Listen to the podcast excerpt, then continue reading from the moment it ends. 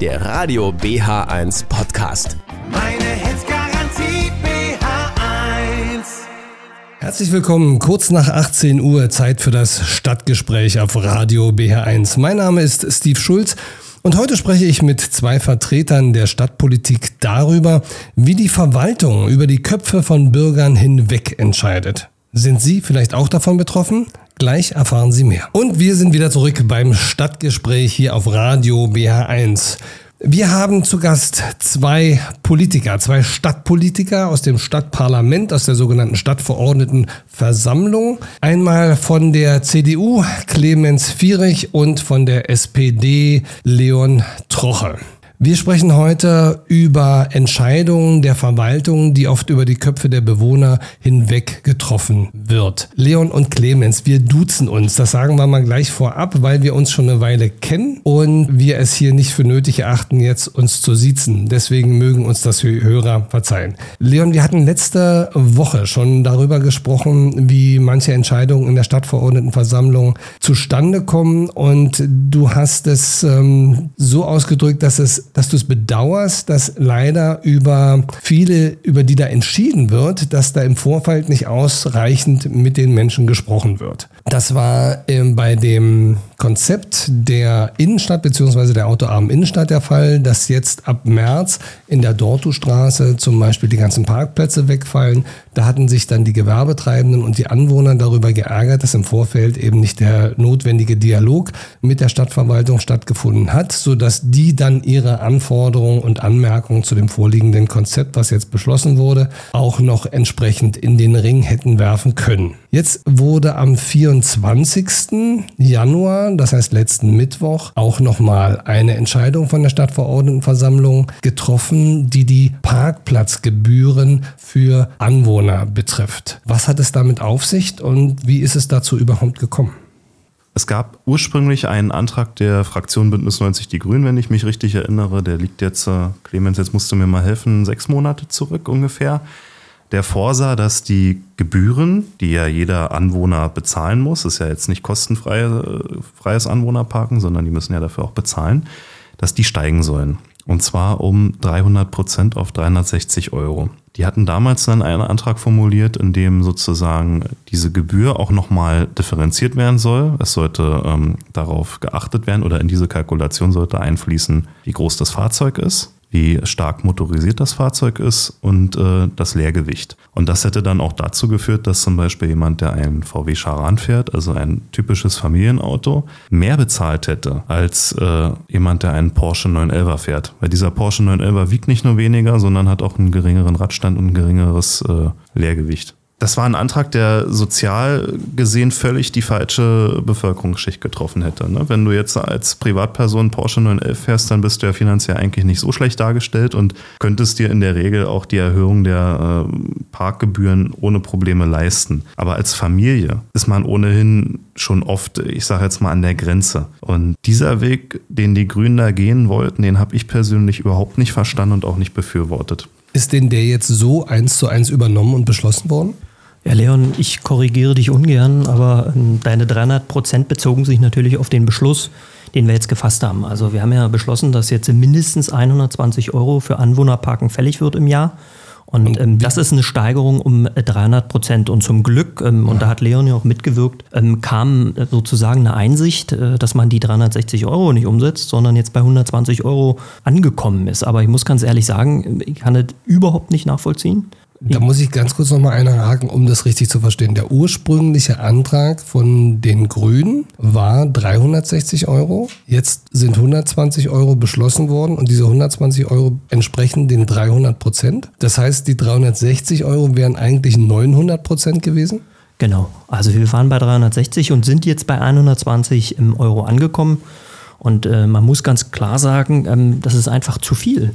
Zumal ich persönlich, der jetzt 20 Jahre auch in der direkten Innenstadt gewohnt hat und auch immer einen Anwohnerparkausweis genutzt hat, überhaupt nicht nachvollziehen kann, wie die Verwaltung auf diesen Wert kommt. Denn man muss am Ende ja sagen, die ähm, äh, Straße, in denen die einzelnen Leute parken, Also ich kenne nur wenige Straßen in Potsdam, die in den letzten 10, 20 Jahren eine Veränderung erfahren haben. Und eigentlich würde ich erwarten, wenn die Verwaltung feststellt, dass die Verwaltung höhere Kosten hat, als sie am Ende einnimmt durch die Gebühren der Bürger, dass die Verwaltung mit einer Vorlage kommt und uns erklärt, warum fallen die Kosten an und dann kann man auch über Gebührenerhöhungen reden.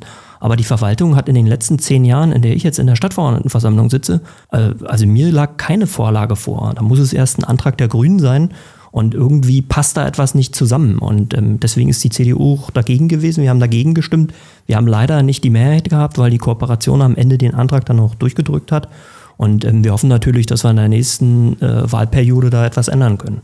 Wir sprechen gleich darüber, wofür die Gelder verwendet werden, die über die erhöhte Anwohnerparkplatzgebühren eingenommen werden. Bleiben Sie dran. Und wir sind wieder zurück beim Stadtgespräch heute mit den beiden Stadtverordneten Clemens Vierig und Leon Trocher. Wir haben gerade über den Stadtverordnetenbeschluss der letzten Tage gesprochen, der eine Erhöhung der Parkgebühren für Anwohner in der Innenstadt um 300 Prozent statt, wie die Grünen gefordert hatten, 900 Prozent vorsieht. Wofür sollen jetzt diese zusätzlichen Gelder verwendet werden?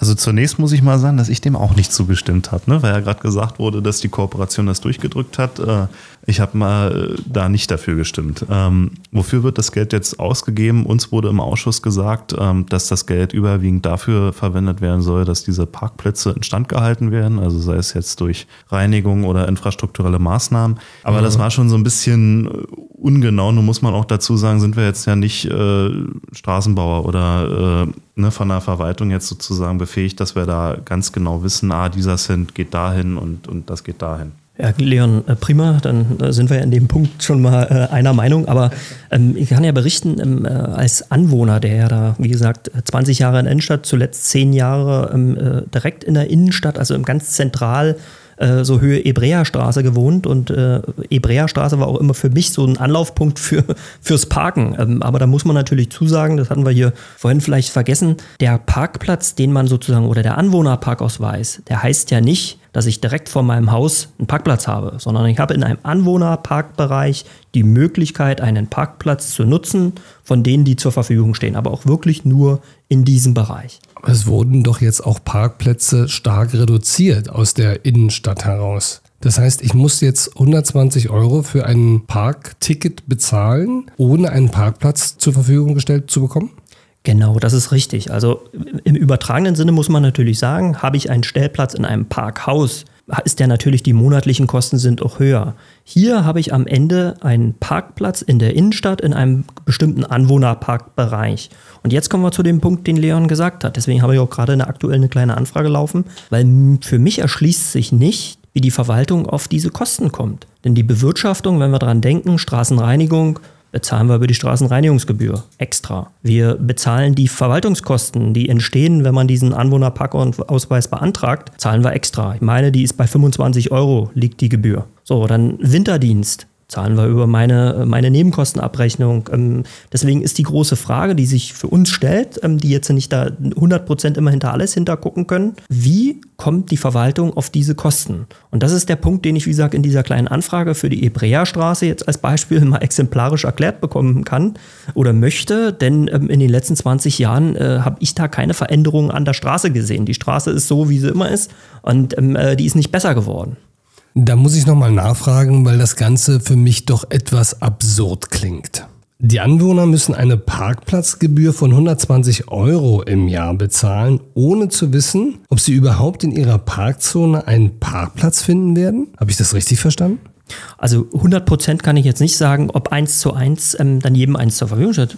Die Zahlen habe ich jetzt nicht vorliegen, ähm, aber ich kann aus der eigenen Erfahrung sagen, wenn ich abends spät irgendwie vom Sport kam, ja, dann war das so. Man hat halt einen Anwohnerparkhausbereich, der sich über mehrere Straßen erstreckt und dann kurft man teilweise schon mal einen Moment und sucht halt irgendwo einen Parkplatz ähm, man findet dann auch einen, aber der kann halt dann auch einen, einen längeren Weg äh, sozusagen bedeuten. Und deswegen ist es so entscheidend für uns, ähm, äh, dass wir einfach erklärt bekommen, warum, wieso, weshalb.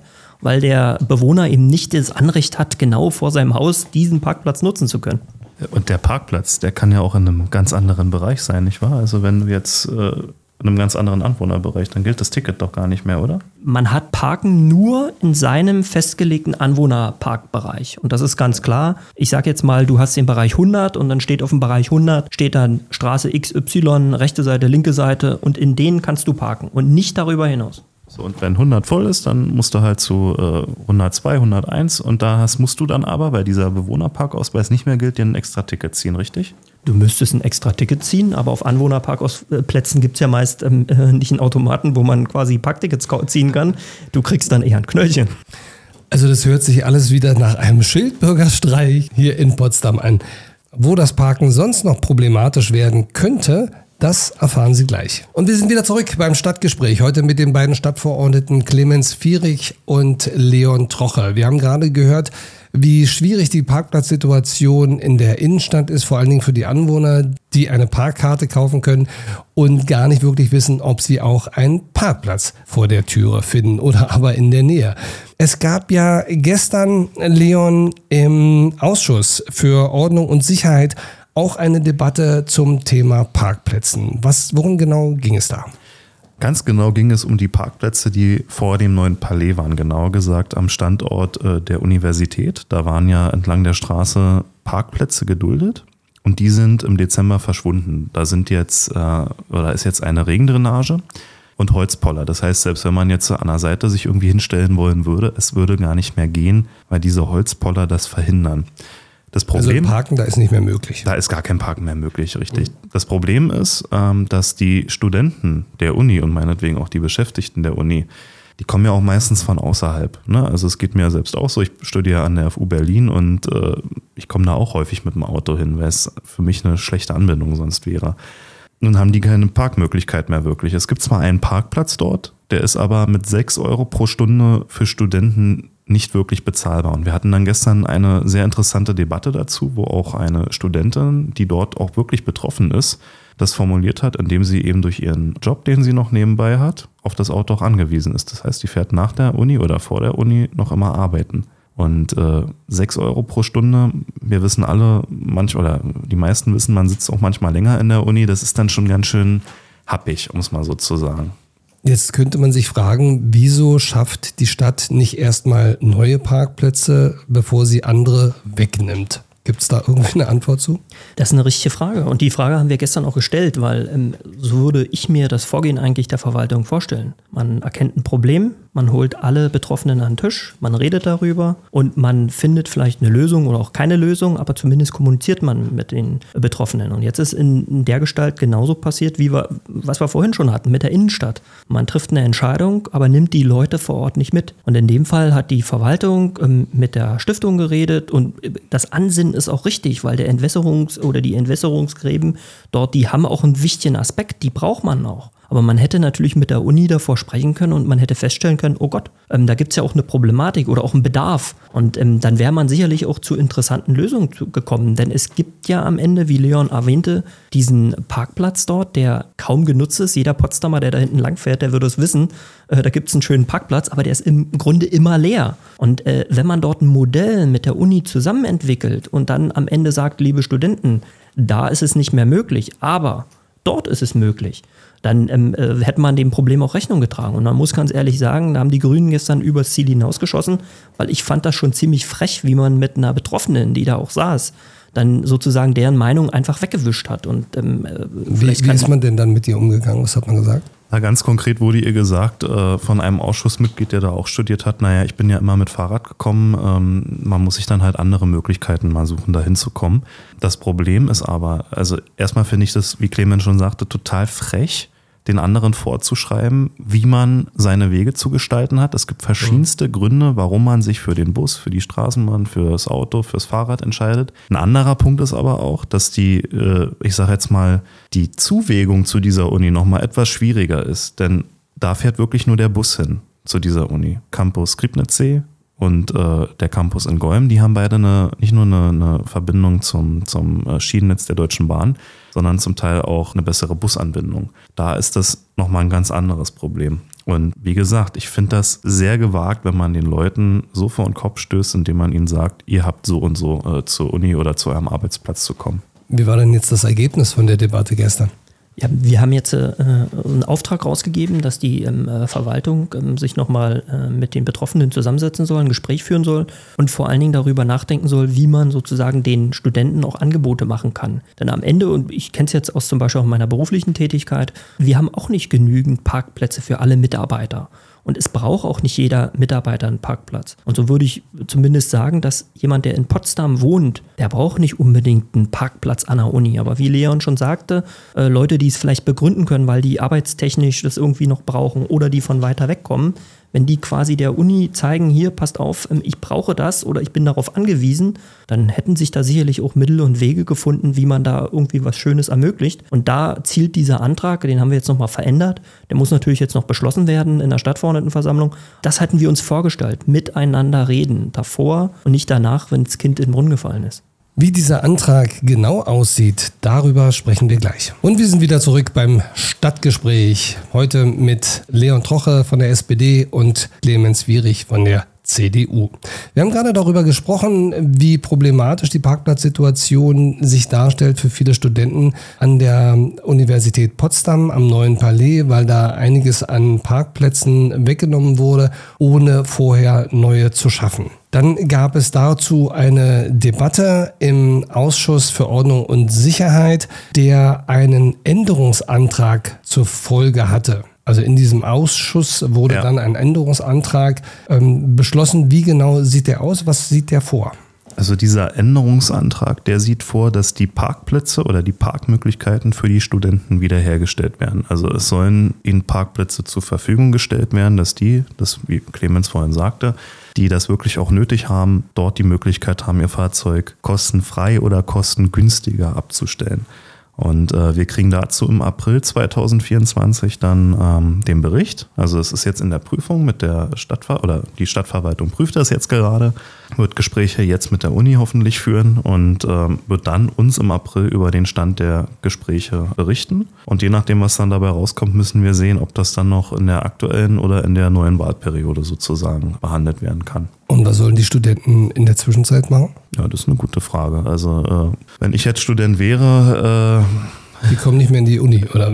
Na gut, Gott sei man jetzt? jetzt? muss man dazu sagen, äh, bei mir fangen jetzt bald äh, die vorlesungsfreien Zeiten an. Das heißt, ich muss jetzt äh, ab kommender Woche nicht mehr zur Uni fahren. Ich weiß jetzt nicht, wie das bei der Uni Potsdam ist. Wenn es so ähnlich ist, haben sie Glück. Dann müssen sie nicht so häufig dahin. Aber wenn jetzt Vorlesungszeit wäre, dann hätten sie echt ein Problem in meinen Augen. Also wenn ich jetzt Student wäre und ich käme von außerhalb, ich würde mir eine halbe Stunde vorher Zeit nehmen und würde dann ähm, wahrscheinlich irgendwo anders parken, wo ich jetzt nicht unbedingt direkt erwischt werde. Das Aber ich heißt- will jetzt keine Tipps geben, Das heißt- äh, um falsch zu parken. Okay, aber Politik und Verwaltung kümmern sich immer um das Problem erst, wenn das Kind schon in den Brunnen Nein, die gefallen ist. Verwaltung. So hört man sich das an. Die Verwaltung. Ja, aber dennoch müssen wir doch festhalten, dass die Verwaltung immer wieder Tatsachen schafft, ohne sich über die Konsequenzen Gedanken zu machen. Aber wir haben noch ein ganz anderes Problem in Potsdam gehabt, wo wir aber auch wirklich eine, eine gute Lösung gefunden haben, nämlich zum Thema Sportplätze. Da haben wir ja schon äh, vergangene Woche drüber berichtet und Genau. uns ist da jetzt ein großer Fortschritt gelungen. Also man muss auch mal sagen, Politik kann auch mal was in eine gute Richtung bewegen. Was ist denn da jetzt äh, herausgekommen bei dem Thema Sportplatz? Ja, erstmal haben wir jetzt eine Sportstätte auf den Weg gebracht. Also das, was uns ähm, die vielen Jahre nicht gelungen ist, ähm, ist uns jetzt äh, wirklich am Montag gelungen. Wir haben eine Sportstätte ähm, an der verlängerten Amtstraße, also im Potsdamer Norden, Bordstedt, auf den Weg gebracht. Da sollen perspektivisch zwei Großfelder und äh, zwei Kleinfelder inklusive eine modernen Sportstätte, also eine Sportfunktionsanlage entstehen. Und hier muss man sagen, hier hat es funktioniert. Wir haben ein Problem gehabt. Wir haben mit der Verwaltung einen Weg beschritten und auch einen fairen Weg. Und da muss ich auch, kann ich auch hier ich auch in der Stadtverordnetenversammlung muss man auch Herrn Rubelt nochmal loben, weil er sehr fair auch war. Wir hatten viele Ideen, vielleicht manchmal auch die falschen Ideen, ähm, aber er hat auch, uns auch abgeholt, hat gesagt, hier an dem Standort geht's, an dem Standort geht's nicht. Und am Ende haben wir jetzt einen Standort gefunden und haben die nötigen Beschlüsse auf den Weg gebracht. Und wenn alles gut läuft, und das ist jetzt wirklich auch unser Ziel, und da wollen wir natürlich auch nach der Kommunalwahl am 9. Juni dran arbeiten, in einer neuen Zusammensetzung äh, der Stadtverordnetenversammlung, dass wir diesen Weg weiter kraftvoll unterstützen. Denn ähm, es braucht natürlich jetzt einen B-Plan, ähm, es braucht bestimmte vorbereitende Maßnahmen. Und wenn alles gut läuft, kann in drei Jahren der Bagger anrollen und kann die Sportstätte sozusagen dann schaffen. Dann dauert es natürlich noch ein bisschen Bauzeit, aber ähm, in drei Jahren, wenn da der Bagger rollt, äh, das wollen wir natürlich beide miterleben und ähm, dann natürlich da auch den ersten äh, Kick machen, ähm, äh, wenn die Sportstätte sozusagen in Betrieb genommen wird. Schön, dass die überparteiliche Zusammenarbeit mit der Verwaltung auch mal gut funktionieren kann. Ich hoffe, dass das weitergeführt wird. Wir sind leider schon wieder am Ende unserer Sendezeit angekommen. Ich danke meinen Studiogästen Clemens Vierig von der CDU und Leon Trocher von der SPD. Wünsche Ihnen einen schönen Abend und bleiben Sie gut informiert. Ihr Steve Schulz. BH1. Meine